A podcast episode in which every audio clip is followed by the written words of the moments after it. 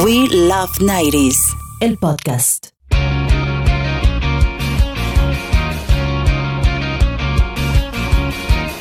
Hola, hola, ¿cómo están? Espero que muy bien. Yo soy Michael Ruiz y les doy la bienvenida a We Love 90s, el podcast. En esta primera temporada estamos conociendo algunos locutores y personajes que escuchamos en la radio o en la televisión en los 90. Y en este segundo episodio conoceremos más a fondo a nuestro compañero en Super Radio, Rodrigo Rodríguez, locutor, presentador de televisión, animador, cantante, futbolista y ahora pues conductor del programa El Sonido de los 80, que escuchan todos los sábados desde las 10 de la mañana y hasta la 1 de la tarde. Así que, si tuviste la oportunidad de escucharlo en la década de los 90, presta mucha atención que aquí está parte de su historia en la radio. Así que les damos la muy cordial bienvenida a Will of Nighties, el podcast.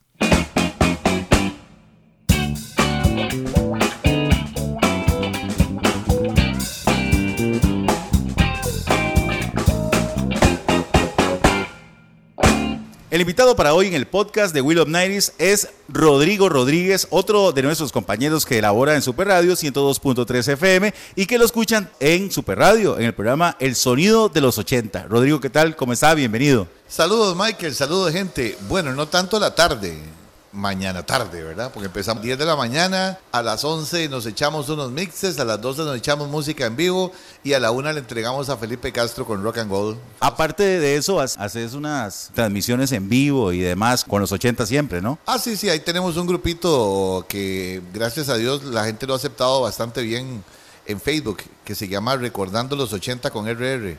Ese grupo ya tiene 20 mil personas y entonces yo hago unas transmisiones ahí, pues mucha gente de ese grupo me sigue. Pero esas transmisiones es por puro vacilón. No se hace con ánimo de lucrar ni, ni nada por el... Es más, si la gente se diera cuenta cómo yo hago esa transmisión, se, se muere la risa. O sea, lo que hago yo es poner un teléfono apuntando a una pantalla. Lo que hago es simplemente hablar paja, porque se llama tertulias. Hablar paja, poner canciones y, y complacemos y todo. Entonces la gente se apunta ahí bonito. La primera vez que yo escuché a Rodríguez fue en la cabina de Fabulosa ¿Fue ahí su primer trabajo o antes ya había tenido más contacto con la radio? No, no, yo trabajo en radio desde hace como 37 años más o menos. Los fines de semana trabajaba en Radio Centro, de noche, siendo operador de cabina, nunca hablé. ¿Y Radio Centro quedaba en Tibás, como queda ahora? o quedaba en el centro de San José, por donde está la extra. Ahí estaba la cabina de Radio Centro. Y era muy bonita porque era, era, era así, la gente caminaba y lo veía uno así, exactamente. La cosa es que yo empecé a trabajar ahí los fines de semana, luego ya saliendo del colegio eh, hubo un cambio en esa radio y los dueños tuvieron algunos problemillas, se separaron, uno agarró por un lado, otro para el otro y ahí nació Radio Omega. Y entonces yo me fui a trabajar a Radio Omega. ¿verdad? Muchos de los que trabajábamos en centro nos fuimos para Omega y yo trabajé en Omega el primer año que, esa emisora existió. Porque en Omega ya yo trabajaba eh, todos los días. Ya no era solo los fines de semana. Estaba en la universidad estudiando, según yo, para ser periodista, ¿verdad? Sí fracaso total. este, pude haber sido cantante, futbolista, pude haber sido locutor. Terminé siendo locutor. Estaba en Omega y después de Omega, ya ahí pasó qué, cuánto tiempo trabajó ahí. bueno, yo salí de Omega y caí en, en, Fabulosa. Esa emisora marcó mucho, al final de los ochentas, y muchos de los que estábamos carajillos y estábamos en el colegio, nos gustaba Fabulosa porque solamente ponía eh, rock en español. Sí, nada más. Nada más, rock en español y era un éxito. Nunca entendimos por qué, por qué la quitaron. No, y eran épocas donde el rock en español estaba pegando. Serán las épocas de Miguel Mateo, de los Enanitos Verdes, de Soda Stereo. Meta todo eso ahí, era el momento donde estaba sonando eso. Laureano Brizuela, por decir nombres, este, hasta, no sé, puedo meter ahí hasta, hasta Alejandra Guzmán de Fabulosa, la burbuja azul de Fabulosa. Y ya ahí ya comenzó a, mezclar con lo del fútbol. O el fútbol nunca generó, nunca estuvo ningún equipo, nunca estuvo en Heredia. No, no, ligas menores nada más. ¿En Heredia? En Saprisa. Ay, en Saprisa. sí, pero ligas menores nada más. En su momento, en su momento, eh, o sea, el asunto mío fue que yo jugaba fútbol y yo jugaba con, yo estaba en la escuela de fútbol de, de Tibás. Ajá. De Tibás y en algún momento jugó Saprisa contra Tibás y jugamos un partido y a mí me fue muy bien, entonces me llevaron a jugar con, con el infantil en ese momento. Antes se llamaban los mosquitos del Saprisa. Sí, en caso mío era infantil. yo fui a hacer una prueba. Los mosquitos es más chiquiticos todavía. Rodrigo, yo fui a hacer una, una prueba a, Saprisa y no no, no, No, no, para No, nada. me imagino que no. No tenía ese talento, Me imagino digamos. que no pasó desde el de, la- de las gradas, de subir el túnel. Bueno, y ahí se acabó mi, mi época de futbolista también. Pero bueno, volvamos a la radio. Rodrigo ya había salido de, de Fabulosa, ¿verdad? Sí. ¿Y qué? ¿Para entrar a 103 o qué? Sí, yo salí de Fabulosa y entré a 103 inmediatamente. No fue nada planeado. Para contarle algo, yo, yo a veces soy muy cabezón en mi vida y, y- y hay cosas que, que, de que, que, que- me entra la, la, la huevonada y yo digo, no, y me voy y ya. Este, con Fabulosa yo tuve un problema que fue que no me dejaban jugar fútbol. Y yo jugaba en el campeonato de radio y televisión, como monumental, en, en- en el año no. Eso fue finales del 89 y principios del 90. Y yo jugaba en campeonato de radio y televisión. Ha- Hace muchos años había un campeonato de radio y televisión muy, muy interesante. Y yo con 20 años yo era feliz jugando ese, ese torneo, porque Sí. viendo a Hernán Morales jugar enfrente mío y a, y a gente muy conocida de la televisión y todo, ¿verdad? uno se sentía parte de la mejenga, pues de ¿verdad? Sí, gozarse con ellos y todo, ¿verdad? Y entonces, de, fíjate que un día para otro el jefe de Fabulosa me dijo, ya no puedes ir, porque yo cambiaba el turno para poder ir los sábados. Y me dijo que no, que no me iba a permitir más hacer eso. Entonces a mí me agarró una cabezonada y le dije, bueno, vea, es que a mí me dieron una, eso creo que nunca lo he contado así a, nivel de, de- un medio. Eh, yo le, le- dije una mentira a él, le dije que me habían dado una beca para estudiar este, y que tenía que cambiarme los horarios. Yo trabajaba en las mañanas y le dije, "Va- o sea, para poder ir, tiene que meterme en las tardes y, este, y para poder ir yo a estudiar. Sí. ¿verdad? Y entonces este, la bronca es que el que trabajaba en las tardes era un hijo del dueño, o sea, el cual tenía muchos favores por ser hijo. Yo sabía que él no iba a aceptar ese cambio. yo sabía. Entonces, estratégicamente yo le dije, de ahí, si es que de ahí me interesa ir, a ir por esa beca, entonces de ahí, si no me, si no Me me hace cambio y tengo que irme. Bueno, eh, muchas gracias, nos dimos la mano y hasta luego, ¿verdad? Y chao. O sea, ni me echó ni renuncié, fue un date. Si no se puede, no se puede, ¿verdad? Y la historia dice que eso fue un jueves, que el viernes trabajé por última vez, el sábado fui a jugar porque no podía, Deja faltar a la, no a la podía mejenga. faltar a la mejenga, ¿verdad? Y entonces el, el día lunes yo fui al edificio de Monumental que quedaba en el centro de San José a retirar mis 10 mil colones que me tocaban por vacaciones. Y entonces este, eso fue en el año, como le digo, fue principios del 90. A la vuelta yo andaba el carro de mi casa y pongo 103 y dicen, pase por aquí, le vamos a regalar, le vamos a pegar una calcomanía a su carro. Y entre los que le peguen la calcomanía a su carro, vamos a rifar una patineta con motor. Una patineta con motor. Sí, me acuerdo perfectamente de esa era. Entonces yo llegué, pero la cosa es que Patineta con la motor. cosa es que yo pues, fui a que le pegaran y, y estando ahí le pregunté al, al que me atendió, no sé quién era, mira, ¿quién es el programador? Y me dijo José María Moreno. ¿Puedo hablar con él? Eh, me lo presentan. Eh, don José María, mire, yo tengo experiencia en, en- radio y me gustaría dejarle mi nombre ahí por si, por si en algún momento hacen pruebas o algo así. Mira, venite en la tarde porque acaba de renunciar un mae. Y entonces este, de, fui en la tarde a hacer la prueba. Eran otros tiempos. En esos tiempos, por ejemplo, yo le puedo decir a usted que sabía mucho de música en español, pero no sabía ni papa de música en inglés Sí. lo que veían con la juventud nada más, ¿entendés? Pero eh, hoy en día una persona es bombardeada por todos los medios y por todas las redes y, y se da cuenta de todo, pero en aquel entonces yo iba a hacer mi turno y vivía inmerso en, en- en- en la música que ponía. Y no, y no había otros medios como enterarse mucho de lo no, que y tampoco era pasaba. muy aficionado ponerme a oír radio y ponerme a oír transmisoras, ¿no? tampoco no. Entonces Sí. yo sabía que, que 103 existía y que era una buena emisora, que los jóvenes y que esto que lo otro, pero, pero no, yo no sabía quién era Guns N' Roses. Para que se haga una idea. Cuando yo llegué a 103, yo no sabía, yo no conocía a Guns N' Y, y eso fue que fue en el 91, Fue en el 90. 90. 90. Fue en el 90. Ah, no, no sabía quién era Guns N' No, yo Roses. no- yo- o sea, yo, yo sabía que existía, pero usted me decía una canción de ellos, yo no sabía. Pero sí me sabía todas las de Miguel Entonces, ¿en qué consistió la prueba? Es que esas son lo que hoy. Entonces llego yo y, y me ponen en el estudio y me van a hacer una prueba de locución. Y seguro me defendí ahí más o menos con la locución, ¿eh? pues ya, ya algo de experiencia tenía. Pero del inglés ni papa. ¿ah?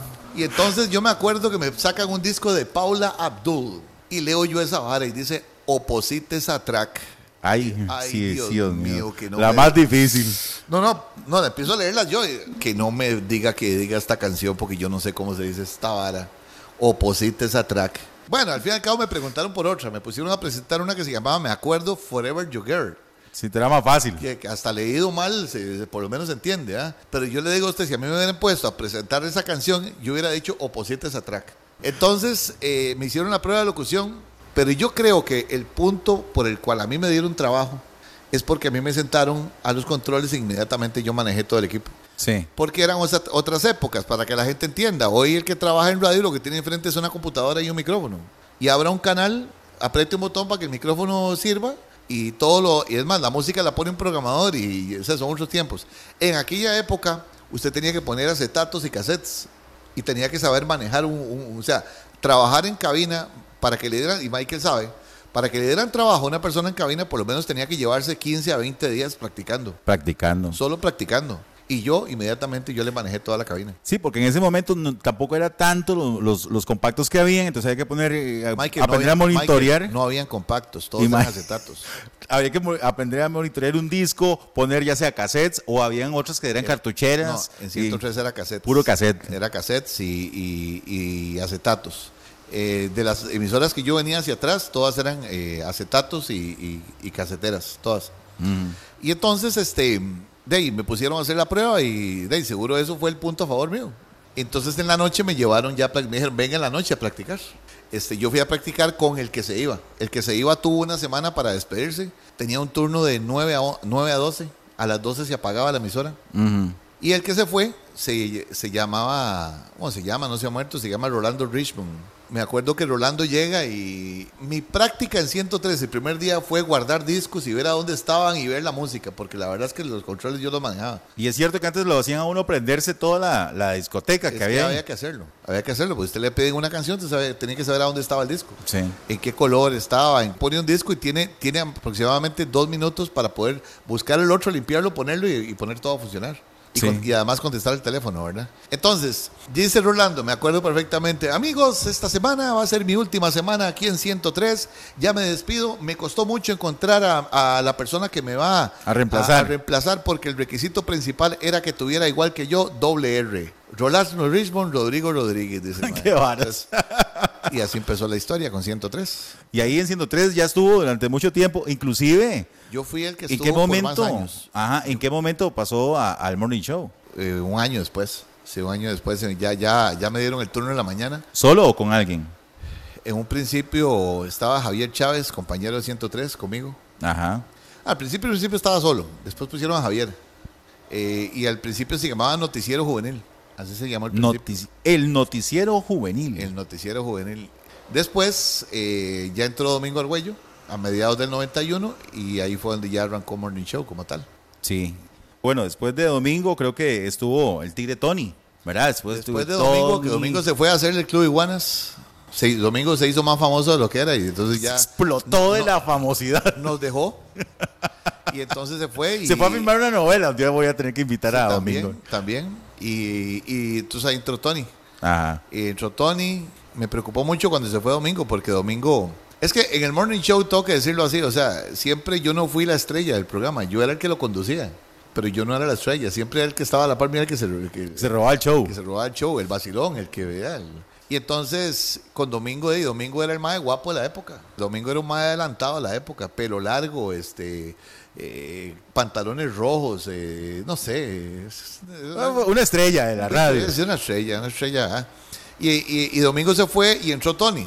Tony totalmente a Domingo, ¿eh? totalmente eh, diferente. Al contrario, a- a todo lo contrario de Domingo. Pero entonces, a, mí, a mí me preocupó mucho porque yo me dije, es que yo sé que yo solo no. O sea, yo solo no. Esta vara es Con alguien es- acompañado. es un sí. dúo. Y, y la verdad es que increíblemente, porque no sé cómo, pero con Tony el programa tuvo más rating. ¿Ah, sí? Sí. Bueno, también la radio subió más, ¿verdad? Como tal, pero, pero con Tony el programa tuvo más rating. Bueno, con Tony grabaron hasta aquella famosa canción Elena. Por eso le digo, o sea, hicimos cosas. La Cierto. historia de esa canción es que esa canción es una canción en inglés. Y entonces el dueño de esa canción era una, una disquera que se llama Fonovisa. Ajá. En México había un programa de unos chavalos muy famosos llamado El Burro Ranking y Esteban. Y ellos hacían el show del Burro y Esteban. Y entonces ellos, ellos hicieron la versión mexicana de esa canción. Y a Fonovisa llegó y nos, nos habló a nosotros y "Eh, aquí está, háganlo ustedes, la versión tica. ¿Y dónde sacó Dice que ustedes cantaban, digamos. No, es que la ciencia no era cantar, era, era, Vacilar un rato. era o sea, que, que hacer algo diferente. De, nos dijeron que grabamos la canción, don Alfredo Chino Moreno fue el papá de todo ese proyecto. Eh, la música de Elena la hizo la banda, Mm. la hicimos en un estudio de grabación. De verdad. Y entonces fui, fui a cantar yo la parte mía y luego la Tony la de él, luego nos, nos, nos, Los, los unieron. nos pusieron a sonar ahí más o menos bonito. Eh, Fono- Fonovisa hizo 2.000 cassettes y se vendieron todos, ¿verdad? Yo compré uno. Usted compró uno. Oiga, Rodrigo, esto es lo que se llama. Valían 2.000 colones. Esto es lo que se llama, digamos, cuando de la, la gente que trabaja en televisión, que trabaja en radio, que trabaja en radio antes, cuando ya era muy famoso, lo ponían a grabar alguna canción. Ustedes pasaron por esa, por esa etapa. Vea, Michael, sin, sin querer Y rajar, dos mil colones. O sea, Sí, en ese, para el 90 era muy caro. sin querer rajar, yo creo que en Costa Rica nadie ha hecho eso. Porque no solamente fue grabar la canción y, y vender los cassettes, a nosotros nos llevaron de gira por la, de promoción, por sí, las- como por- un artista. eh, Canadá en aquel momento montó un evento que se llamaba Sol y Luna, donde íbamos a las playas y hacíamos shows en, en- en las tardes, juegos ahí con la gente de playa, y en las noches eh, un concierto de calipso y todo, y nosotros cantábamos con, con ellos. Y iba el grupo Expreso, me acuerdo. Y nosotros cantábamos la Elena con ellos. O sea, parte, del, parte de la vara era que cantáramos Elena. Y así fuimos, y fueron como 14 fechas en un verano. Y, y, y, y en la radio sonó, sonó la canción, la usted la ponía en la mañana nada Ese más. es otro punto, vea qué increíble. Verdaderamente el ex programador de 103, don Jorge Ugalde, no nos dio pelota. Heredia. Sí, es increíble que uno, que uno mencione esto, ¿verdad? Pero la canción pegó sola en el morning show, pero él nunca la quiso programar en el día. Ni en fan club. No quiso, no, no quiso, no quiso. ¿Por qué? No sé, porque si usted se pone a ver, si usted se pone a ver es un proyecto de la radio, pero, pero él no la quiso poner en el día.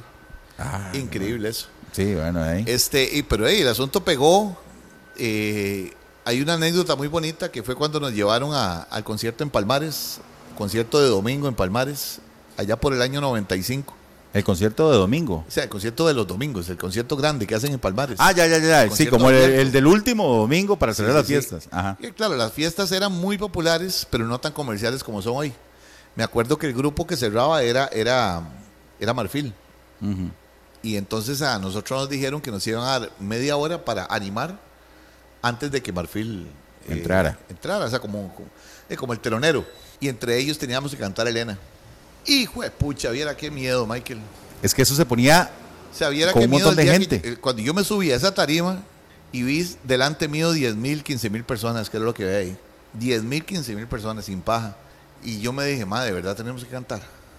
Madre, da- o sea, No, sí, una cosa es animar ahí a la gente y todo el asunto. me Y da otra vergüenza, cosa. ah, a mí me da vergüenza eso. Y, y entonces este, hicimos ahí unas dinámicas, llevamos una gente de Merecumbe, hizo unos, Unos unas bailecillos. Y al puro final, de, ahí tocó. Y yo me acuerdo que yo agarré el micrófono, me paré enfrente de todo el mundo y yo dije, señores, voy a decirles una cosa.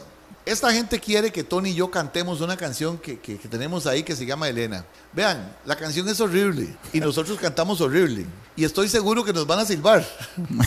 Pero es que entiendan una cosa, si no cantamos no nos pagan. Entonces de ahí, son dos minutos y medio lo que vamos a durar. Cantemos, de por sí ya todo el mundo está hagamos- hagamos una feliz. cosa, hagamos una, aguanten, o sea, háganlo por nosotros. Es que de verdad, venir hasta Palmares a bretear y que no le paguen a uno, entonces, porfa, como compas, ¿verdad? Y entonces, este, me acuerdo que les digo yo, bueno, hagamos una cosa, para ir calentando, silben, silben, silben, silben, y la gente empieza a silbar. Ahí uno demuestra que ya uno manejaba la tarima, que hacía ciertas cosas y todo, pero igual estaba Sí, sí, con sí, la vergüenza del mundo. ¿ah? Y, empiezo, y empieza a sonar la canción y empiezo yo, tengo todo listo y ya me jaló.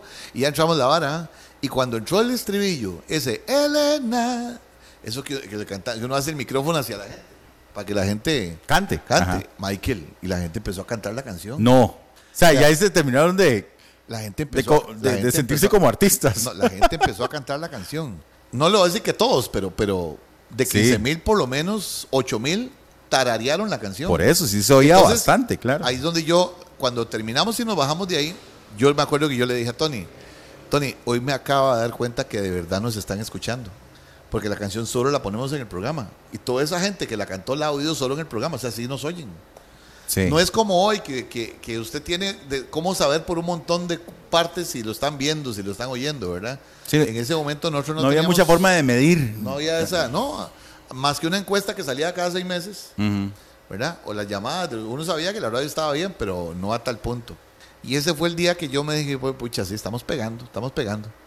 Y esa es la historia de Elena, ¿ah? ¿Cuántos años duró en 103? 12, voy a pasar a tres generaciones. Tres generaciones. Sí. Yo no me fui de 103 porque siempre me dije que yo me merecía las prestaciones y que yo no me iba hasta que me las pagaran. Pagaran. Sí, porque yo veía compañeros irse por chichas y por, y por otras cosas y de ahí se iban sin nada. Y yo, pues, creo que de esa plata que saqué ahí, pues hice mi casa y yo creo que no fue una mala jugada. Pero sí fueron 12 años. Eh, a- algo interesante, Michael, es que yo trabajé, lógicamente, con la generación de 103 que llegó a ser nú- número uno.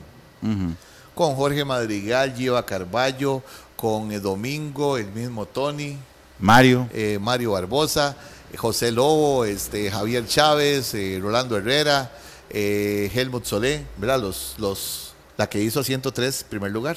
Si yo me voy al año 98, ya muchos de esos ya habían salido. Ya había entrado Kiko Robles, ya había entrado Luigi Villalobos, Hansel Carballo, El Che. eh, Frijol, este, Eric Taylor. Eric Taylor, este, el Che, eh, Andrea. eh, Michael Ruiz se asomó por ahí también. Sí, yo, sí, hola. Poco de gato. Todo joven. Andrea de la Cruz, ¿me entiende? Entonces hubo un cambio generacional. Sí. Jessica Eh, Ramírez también estaba. Oscar Artavia, el gran famoso. El famoso Oscar Artavia. Artavia. Alex Leitón también. Jessica Ramírez. Es otra generación.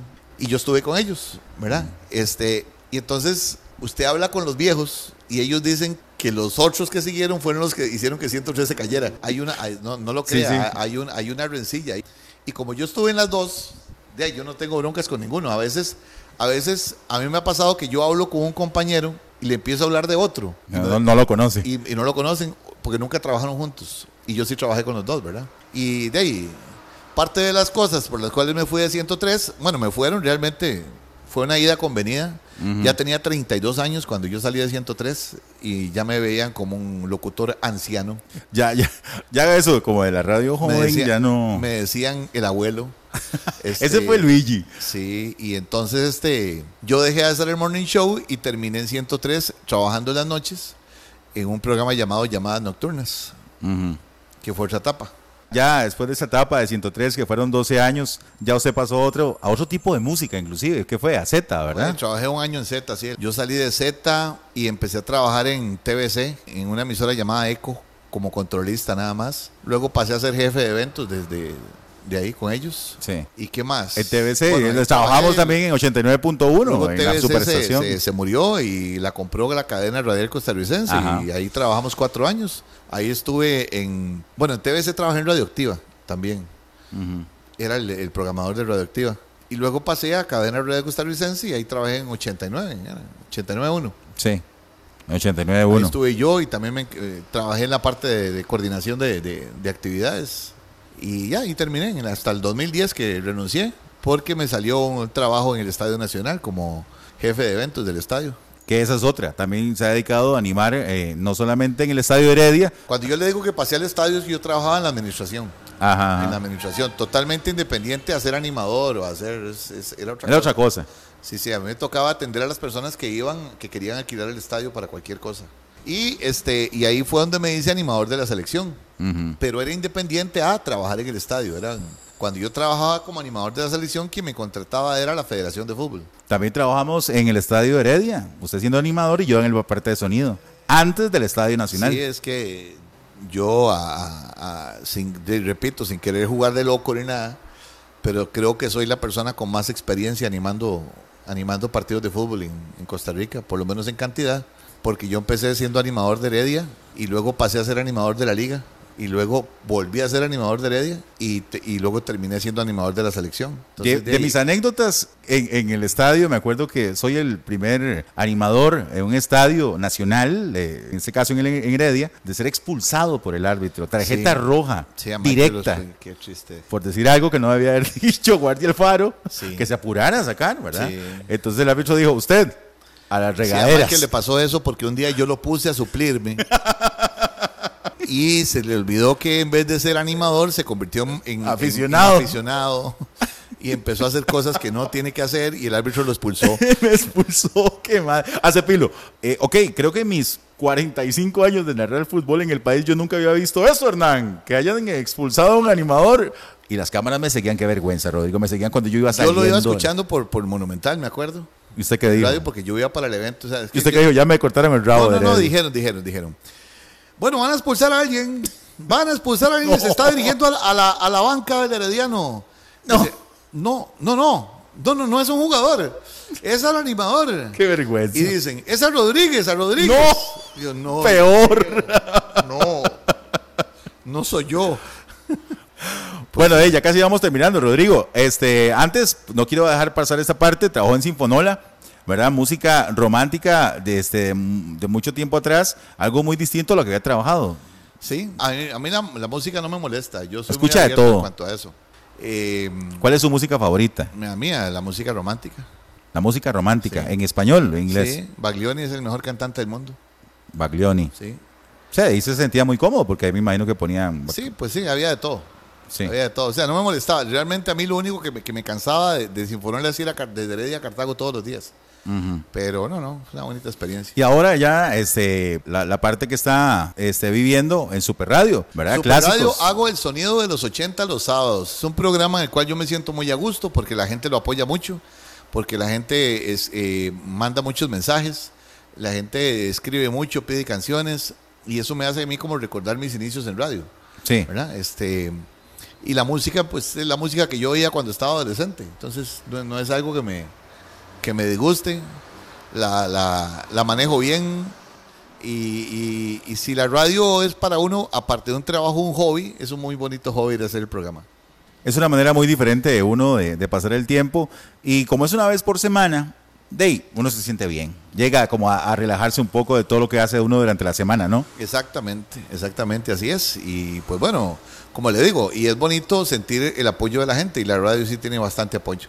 Bueno, ya, no- ya nos vamos, Rodrigo, pero, pero también lo invito a que diga, porque usted también tiene otros negocios. Por ejemplo, veo que anda una camiseta muy bonita, que espero que un día me haga una que diga Will of Nighties, Ah, muy bien, ¿verdad? muy bien. Muy bien. Sí, no, no, eh, ahí estamos. eh, en esta época de pandemia uno tiene que buscar cómo generar dinero. La ¿verdad? palabra favorita de la gente ahora, reinventarse. Y sí, entonces de, hay gente que vende pan, otros venden empanadas, Batidos. otros venden batidos. Y yo vendo camisetas. Entonces hemos entrado a un negocillo ahí de, de- de hacer camisetas eh, con diferentes estilos y diseños. Y de ahí andamos en eso, andamos en eso. También, eh, también vendo un sistema de una aplicación que es para ver televisión, eh, cine y series, es como ver Netflix, pero con tele. Sí. Este, y gracias a Dios ahí nos va bien. Sí, sí. Bueno, Rodrigo, de verdad que ha sido todo un gusto, un placer tenerlo por acá en, la, en el podcast de Will of Nighties. Rodrigo, muchas gracias. Con mucho gusto, don Michael. Un placer. Un granizadito, ahorita Saludos desde que se vaya. Hágale, hágale.